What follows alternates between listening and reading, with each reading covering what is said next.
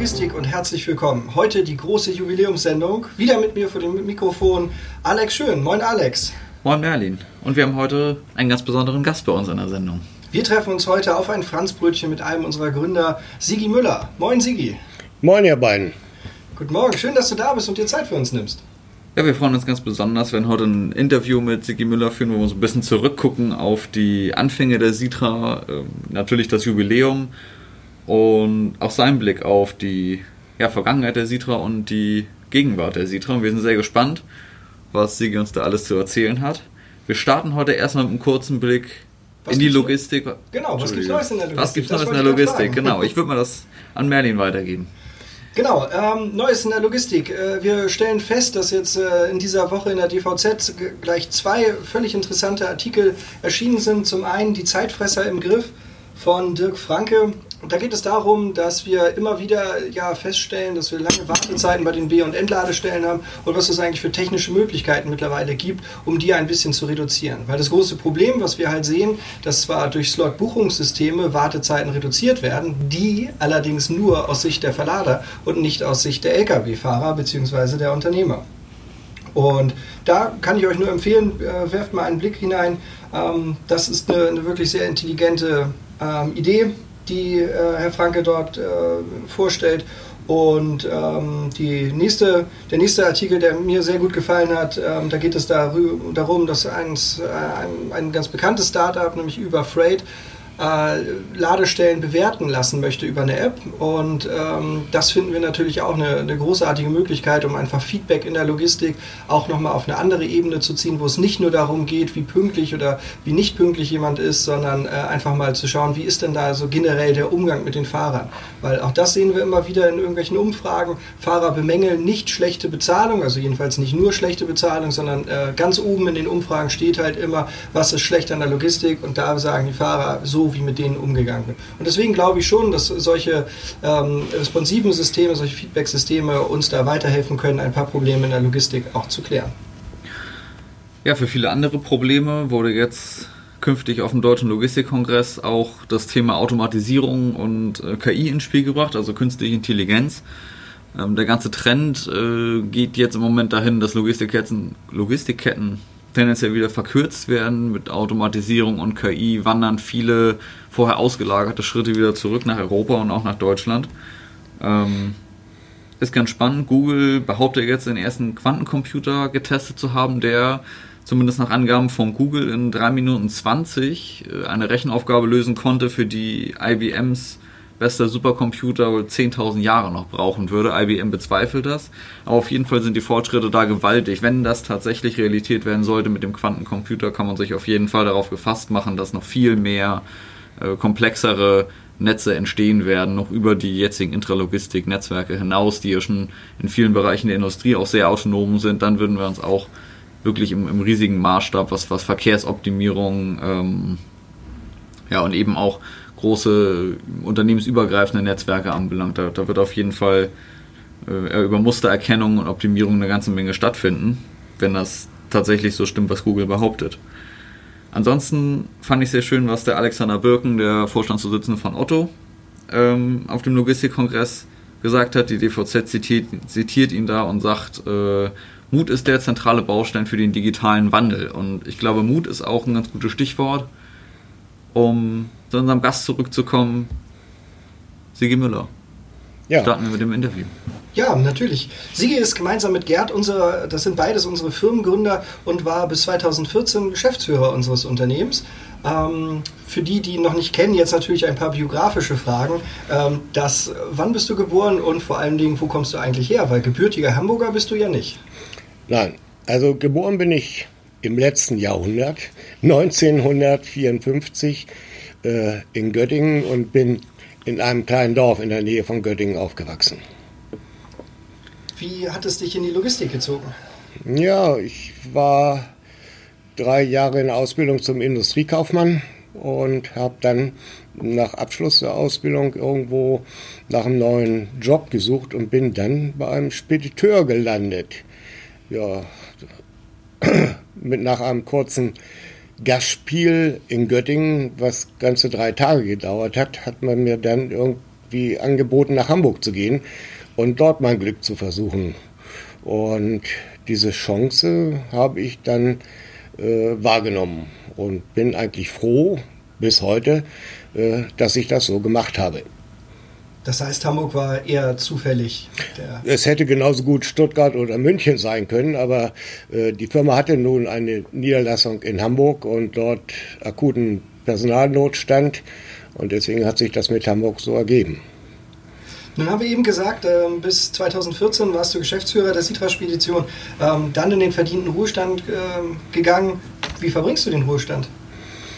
Ja, mit etwas mehr Ruhe, was nicht unbedingt Untätigkeit äh, heißen soll. Ich betätige mich im Garten. Ich habe jetzt endlich wieder ein bisschen mehr Zeit zu lesen. Seit 14 Monaten habe ich einen Enkel, wo ich also riesig stolz drüber bin. Und so fühlt sich der Tag dann doch schon äh, nach und nach. Und abends sitzt man dann und überlegt dann, Menschenskinders, wo ist denn schon wieder nur für heute die Zeit geblieben? Ja, die Zeit rennt. Man sagt das ja auch, ähm, dass auch die Entwicklung immer schneller vorangeht. Und ähm, da ist es natürlich auch immer schön, wenn man mal einen Rückblick wirft äh, wie war eigentlich so die Dispo in den 80er Jahren? Das sind so Sachen, die fragen mich Auszubildende immer, äh, sagen dir dann immer, ja Mensch, und, und wie war das eigentlich früher, bevor es jetzt Transportmanagementsysteme gab, bevor wir äh, über Google Maps und Strecken angucken konnten und, und, und, wie, wie war das da? Und da kann ich dann immer nur so äh, Hörensagen, Geschichten erzählen, aber das wäre jetzt ja mal ganz spannend. Wie, wie muss man sich das vorstellen? Wie war Dispo in den 80ern? Also Dispo sah zuerst so aus, man hatte einen DIN A4-Zettel, auf dem man die Auftrag, äh, Aufträge eingetragen hatte. Auftraggeber, Ladestelle und äh, eventuell schon den Unternehmer dahinter geschrieben, der das machen soll. Und wenn man ein Auto dann zur Ladestelle geschickt hat, wurde ein Kringel drum gemacht und der Auftrag wurde dann in eine Positionstasche erstmal gemacht. Und wenn alle Aufträge auf dem LKW disponiert waren und überall schön die Kringel drum waren, dann wurde die Positionstasche erstmal abgeschlossen und weitergegeben zur Abrechnung. Wobei das Weitergeben äh, von der linken auf die rechte Schreibtischseite gewesen ist das Thema Kommunikation ist für uns ja heute immens wichtig. Wir arbeiten daran, äh, eine, eine App für die Fahrer an den Start zu kriegen, äh, weil, weil wir halt auch sehen, dass, dass heute Informationen das A und O sind. Wir wollen wissen, wo sind die Fahrzeuge, wie ist der Stand der Beladung. Wie hat man das damals gemacht? Ja, zum einen musste man sich darauf verlassen, dass sich die Fahrer dann auch wirklich äh, rechtzeitig gemeldet haben, auch wenn irgendwie ein Kind im Grund gefallen war. Und zum anderen hat man natürlich selber die Möglichkeit gehabt, beim Verlader anzurufen, ist das Auto schon da oder äh, wie lange braucht er noch. Aber das waren die einzigen Möglichkeiten, die man damals hatte. Ähm, okay, was hättest du dir damals so gewünscht? Irgendwelche Techniken oder äh, irgendwelche Lösungen dafür? Also, was wäre damals schön gewesen, wenn du es beim Disponieren gehabt hättest? Äh, vereinfachte Abwicklung der ganzen äh, Vorarbeiten, weil man hat jeden Auftrag mindestens drei, vier Mal in die Hand genommen und äh, dieser Ablauf, der war so zeitintensiv. Äh, wenn ich mir das heute so angucke, dann liegen da Welten zwischen oder Universen. Ja. Was denkst du heute konkret, wenn du dir so die Entwicklung nochmal so vergegenwärtigst? Äh, rasend schnelle Entwicklung. Ich kann mich noch daran erinnern, äh, die ersten Funktelefone, die es damals gab, die haben 10 Kilo gewogen, die man dann mit durch die Gegend geschleppt hat. Äh, wobei dann mh, die Fahrer schon ja, aufgemuckt haben, jetzt würden sie noch mehr unter Kontrolle stehen, aber so nach und nach, äh, auch innerhalb ja, kürzerer Zeit, äh, wenn die sich daran gewöhnt hatten, dass sie nicht mehr eine Telefonzelle suchen mussten und äh, jetzt die Möglichkeit hatten, über das Mobiltelefon zu telefonieren, äh, hat sich doch das sehr schnell durchgesetzt. Und das Thema Überwachung, das ist ja später immer wieder bei irgendwelchen Neuerungen mh, hm, ja erstmal negativ irgendwo gesehen worden. Ja, ist bis heute so geblieben. Ne? Heute ist man mit Telematiksystemen unterwegs. Jetzt soll es sogar eine Fahrer-App geben, GPS-Überwachung. Ähm, ja, spannend, dass das, dass das schon damals Thema war, ne? Dass man immer wieder, wenn ein Gerät dazukommt im Auto, was irgendwie eine schnellere Kommunikation ermöglicht, dann immer die Angst vor Überwachung da ist in dem Moment.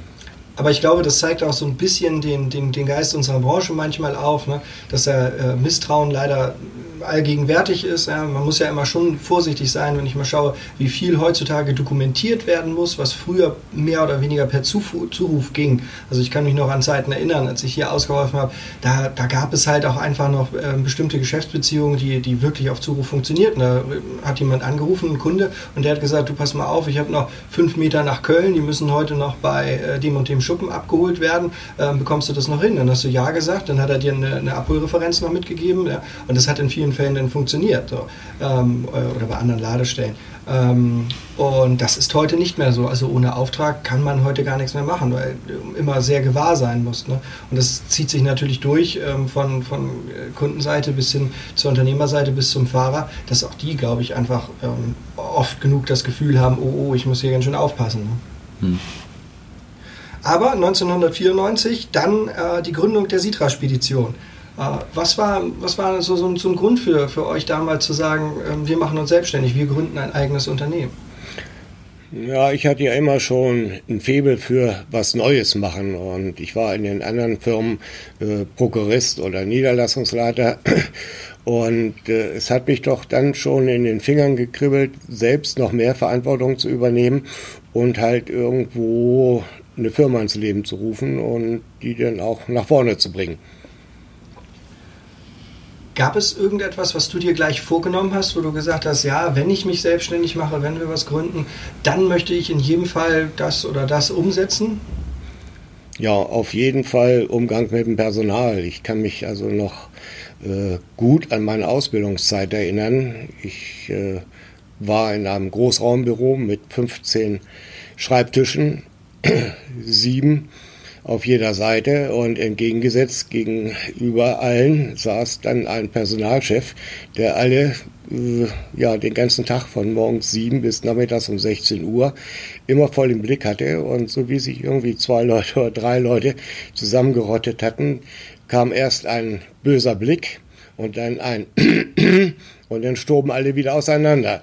Und das war richtig ja wie soll ich sagen ja, eine Angst vor diesen Menschen da, bei allen, auch langjährigen Mitarbeitern.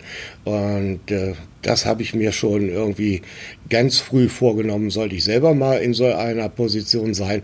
Ich werde nie so mit den Mitarbeitern umgehen.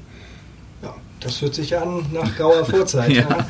ja. Ähm das ist ja schlimm. Aber um, umso schöner natürlich, dass das gerade der, der respektvolle Umgang nicht nur mit Mitarbeitern, sondern auch Unternehmern und Kunden äh, bei uns so ein bisschen auch in die Firmen-DNA Einfluss oder ein, eingeflossen ist und wir das eigentlich auch bis heute spüren. Also da, da kann ich halt nur so sagen, jetzt so gerade ähm, im, im Rahmen der Jubiläumsfeier gab es ja viele Gespräche und das kam immer mal wieder hoch, dass die Sitra schon das andere Unternehmen ist und schon das Thema sozialer, respektvoller Umgang ähm, von vielen auch so wahrgenommen wird und, und sehr, sehr, die Leute auch sehr, sehr dankbar dafür sind. Also von daher glaube ich, dass das, was du vor 25 Jahren da gesehen hast, dass das bis heute prachtvoll erblüht ist. Weiterlebt, ja. 25 Jahre, du hast es angesprochen. Was waren denn so deine Highlights, wenn du jetzt auf die 25 Jahre zurückguckst bis hierhin?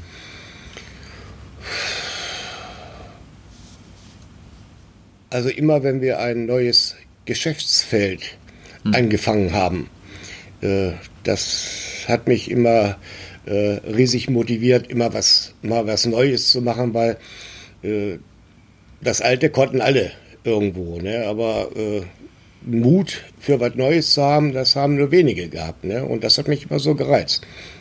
Also dann die, neben den Teil Komplettladung, dann irgendwann die Containertransporte, Expressverkehre, die später dazu gekommen sind. Ja. Ähm, du sagst ja immer, was Neues beginnen. Ne? Äh, neu und quasi was Neues beginnen bedeutet ja auch immer einen Anfang zu setzen. Äh, wie, wie muss man sich die Anfangszeit bei der Sitra vorstellen? Ja, es war schon ja, grausam nach heutiger Sicht. Also am ersten Tag haben wir erstmal angefangen, uns vorzustellen bei allen Kunden und äh, auch bei Unternehmern, die wir kannten, mit denen wir äh, schon jahrelang in einer anderen Firma zusammengearbeitet haben und äh, haben dann einfach darauf gehofft, auf die äh, ja, guten Kontakte, die man im Laufe der Jahre gehabt haben, äh, dass die dann auch weitergeführt werden. Und tatsächlich war es so. Also sind mindestens drei Viertel aller Kunden dann aufgeschlossen gewesen und haben gesagt, ja gut, wir kennen euch schon jahrelang und äh, nur ein anderer Firmenname sollte uns nicht unbedingt davon abhalten, äh, auch weiterhin mit euch zusammenzuarbeiten. Und dann ging das schon einigermaßen gut los von den Aufträgen her gesehen. Aber es war natürlich ja, äh, was ganz anderes, äh, selbstverantwortlich zu sein für alles. Und in diese Aufgabe äh, musste ich erst so langsam nach und nach reinwachsen. Das ging nicht von heute auf morgen. Ne? Arbeitszeiten waren in der Regel zwölf Stunden am Tag, manchmal sogar länger und auch am Wochenende. Und ja, die ersten zwei, drei Jahre waren doch schon ganz schön hart. Das glaube ich. Ähm, würdest du im Nachhinein was anders machen? Ja, das ist nur eine Fangfrage. Ne? Also äh, das, was wir damals angezettelt haben, hat ja irgendwie funktioniert bis heute. Äh, wenn wir damals schon die gleichen Möglichkeiten gehabt hätten, wie sie heute sind, ich mag gar nicht mehr ausdenken, wo wir dann heute schon wären. Ne?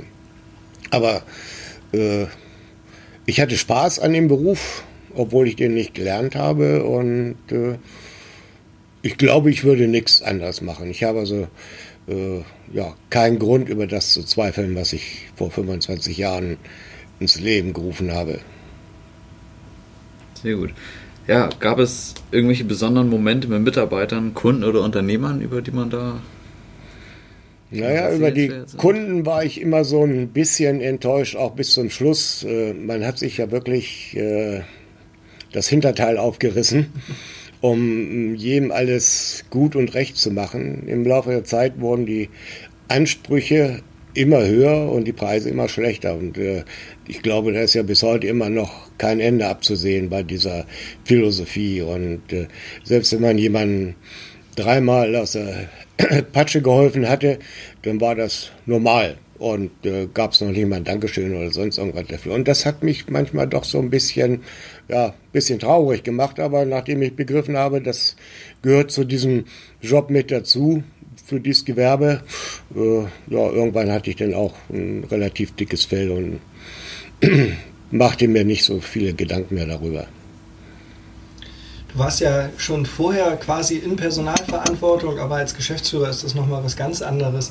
Gibt es denn so, nachdem du ja dieses Unternehmen und auch viele Mitarbeiter 20 Jahre begleitet hast, oder viele Mitarbeiter nahezu 20 Jahre begleitet hast, irgendwelche Momente, wo du sagst, ähm, da denkst du heute noch gerne dran, dass das war was ganz, ganz Besonderes für dich? Ja, zum einen die Übergabe der Geschäftsführung an dich. Äh, und wenn ich heute sehe, was in den letzten fünfeinhalb Jahren hier bewegt worden ist, dann bin ich schon richtig stolz darauf. Das ist nett, ich auch. Wir haben aber auch ein großartiges Team. Also macht natürlich da auch Spaß, dem, dem vorzustehen. Ja. Ähm, wie guckst du heute auf die Sitra? Du hast ja jetzt ein paar Jahre Abstand, wo, wo du zwar immer ein gern gesehener ähm, Gast hier bei uns warst, aber ähm, hast natürlich auch äh, jetzt mit dem Tagesgeschäft extrem wenig zu tun. Äh, bekommst halt immer äh, bei Weihnachtsfeiern oder bei irgendwelchen Events oder wenn du einfach mal so zum Mittagessen vorbeikommst, natürlich was mit. Wie, wie schaust du heute auf die Sitra?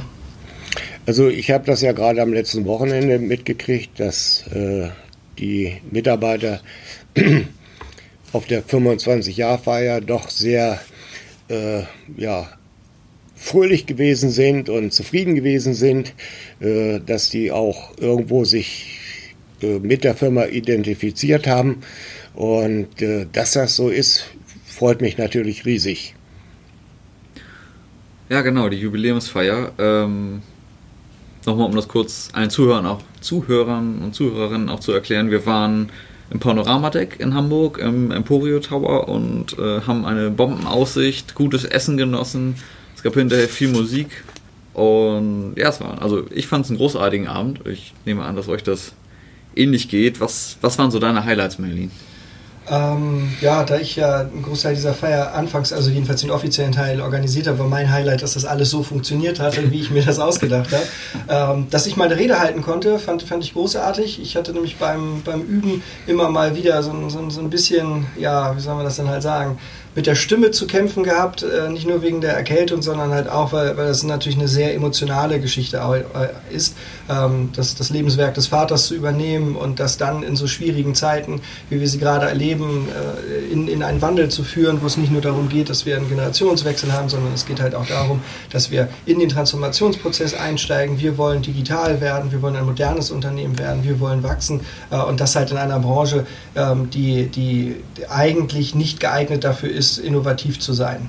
Das muss man einfach mal so sagen. Und wenn man dann aber sieht, was man so alles erreicht hat mit dem Team, ähm, dann ist man schon wirklich, wirklich stolz. Und dass äh, ich die, das so hinbekommen habe, da, das fand ich dann ganz gut. Ähm, äh, eines der absoluten Highlights des Abends, muss ich halt auch ehrlich sagen, ähm, war auch einfach das Beisammensein. Ne? Dass man da halt wirklich in, in, in Ruhe, in einer tollen Atmosphäre, mit einer großartigen Aussicht ähm, äh, anstoßen konnte auf das, was wir geschafft haben. Äh, aber auch so ein bisschen äh, Mut und Motivation schöpfen für, für das, was in den nächsten Jahren auf uns zukommt. Ähm, das war echt großartig. Also von daher vielen Dank nochmal auch an alle Beteiligten, die dazu, dafür gesorgt haben, dass da eine großartige Stimmung geherrscht hat. Ähm, vielen Dank an, an den Fotografen. Wir freuen mich jetzt schon darauf, was Markus uns schon wieder da an tollen Bildern ähm, präsentiert. Und ähm, die Musik von Mario war großartig. Das ist natürlich total toll, wenn man DJ ja. in den Reihen hat.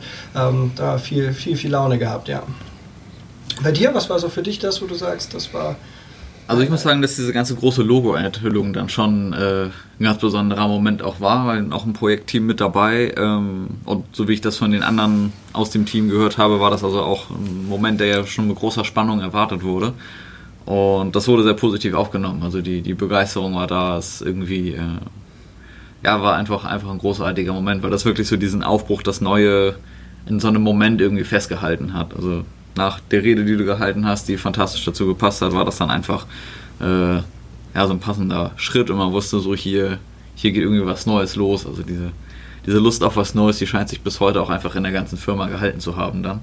Äh, ich persönlich fand die Mini-Franz-Brötchen dann noch großartig, ja. die es dann noch zum Kaffee hinterher gab. Da hat, glaube ich, keiner mit gerechnet, aber ganz passend äh, wurden die ja hinterher gereicht und das war, das war echt eine coole Geste.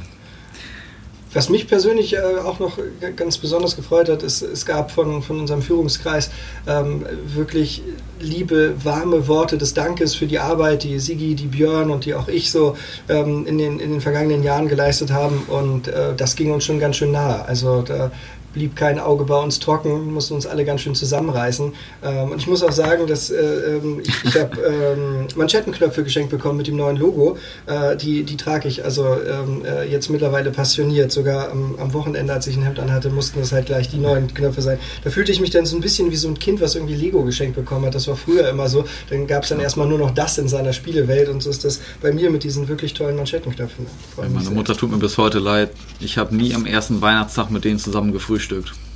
Oh. Und Oma und Opa waren quasi schuld, weil die großen Lego-Teile mussten sofort aufgebaut werden. Ja, das stimmt. da kann ich mich auch noch dran erinnern. Ja, kleine Franzbrötchen hast du schon gesagt. Ne? Ähm, das ist ja natürlich auch eines der zentralen Elemente des Imagefilms. Wer den also noch nicht geschaut hat, ähm, ja, er ist natürlich ein bisschen länger als der Standard-Imagefilm, aber genau das wollten wir auch. Wir wollten halt keinen Standard-Imagefilm. Ähm, das hat also Markus Höfemann auch ganz großartig gelöst. Äh, das Franzbrötchen als zentrales Element, schaut es euch an, aber natürlich auch für uns für die Zuhörerinnen und Zuhörer, die jetzt nicht wissen, was ein Franzbrötchen ist, weil sie nicht aus Hamburg kommen, das ist also ein Hefe- oder Plundergebäck. Ähm, es gibt da verschiedene Mythen, wo das herkommt. Es ist also klar, es kommt aus Hamburg. Ähm, wie das entstanden ist, da gibt es äh, letztendlich ähm, ein, ein, eine große Geschichte, die mir auch sehr gut gefällt. Und zwar ist das ein Ausdruck des Widerstands der Hamburger Bäcker gegen die Franzosen während der napoleonischen Besatzungszeit hier in Hamburg. Die Bäcker wurden nämlich dazu verdonnert, Croissants zu backen und da hatten die keinen Bock drauf. Deswegen haben die die dann immer platt gedrückt und äh, um, die, um die Franzosen zu ärgern. Und deswegen ist diese Form halt auch entstanden. Und später, als das nicht reichte, haben sie dann auch noch angefangen, da Zimt mit reinzumachen und ähm, äh, damit die Franzosen dann halt noch, noch äh, verärgerter werden. Und dann hat man festgestellt, mh, hm, das schmeckt total hervorragend, irgendwie nachmittags zum Tee oder auch schon zum Frühstück als was Süßes. Ähm, und deswegen genieße ich diese Geschichte halt jedes Mal, wenn ich sie höre oder wenn ich sie erzählen darf, ähm, weil das irgendwie so viel auch, naja, Stolz in so einem Hamburger weckt. Ähm, deswegen große Frage, Franzbrötchen, Sigi, Erinnerst du dich eigentlich an dein erstes Franzbrötchen? Also nicht bewusst. Äh, ich glaube, das war irgendwann Mitte, Ende der 70er Jahre, aber ich kann es nicht mehr so genau sagen. Auch heute habt ihr mich ja mit einem Franzbrötchen hierher gelockt und ich bin auch ganz froh darüber, weil ich mag die eigentlich ganz gerne. Am liebsten, äh, wenn sie noch ein bisschen warm sind und matschig, dann sind sie perfekt und für den Verzehr vorbereitet. Ähm, was meinst du in Hamburg, wo gibt es das beste Franzbrötchen? Da scheiden sich die Geister, da muss man mal vorsichtig sein. ja, also ich finde, bei der Braker Mühle gibt es die besten Franzbrötchen. Ja, sehr gut. Ja, die sind wirklich ganz, ganz hervorragend. Ne? Ja, ihr Lieben, vielen Dank fürs Zuhören. Ähm, kleine, kleiner Ausblick auf die nächste Woche. Wir freuen uns auf den ersten Insight bei der Sitra äh, mit Tanja Meininghaus, unserer Teamleitung für den Bereich Teil- und Komplettladung ausgehend Hamburg. Ähm, ich sage danke, Sigi. Ja, danke, Sigi, danke, Merlin. Und dann bleibt uns nur noch zu sagen, kommt ihr gut durch die Woche. Danke fürs Zuhören und tschüss. Tschüss. Ja, ich bedanke mich auch, dass ihr mich eingeladen habt. War für mich schon mal wieder ein neues Erlebnis und ich hoffe, dass ich da irgendwie lange was von höre von euch. Danke.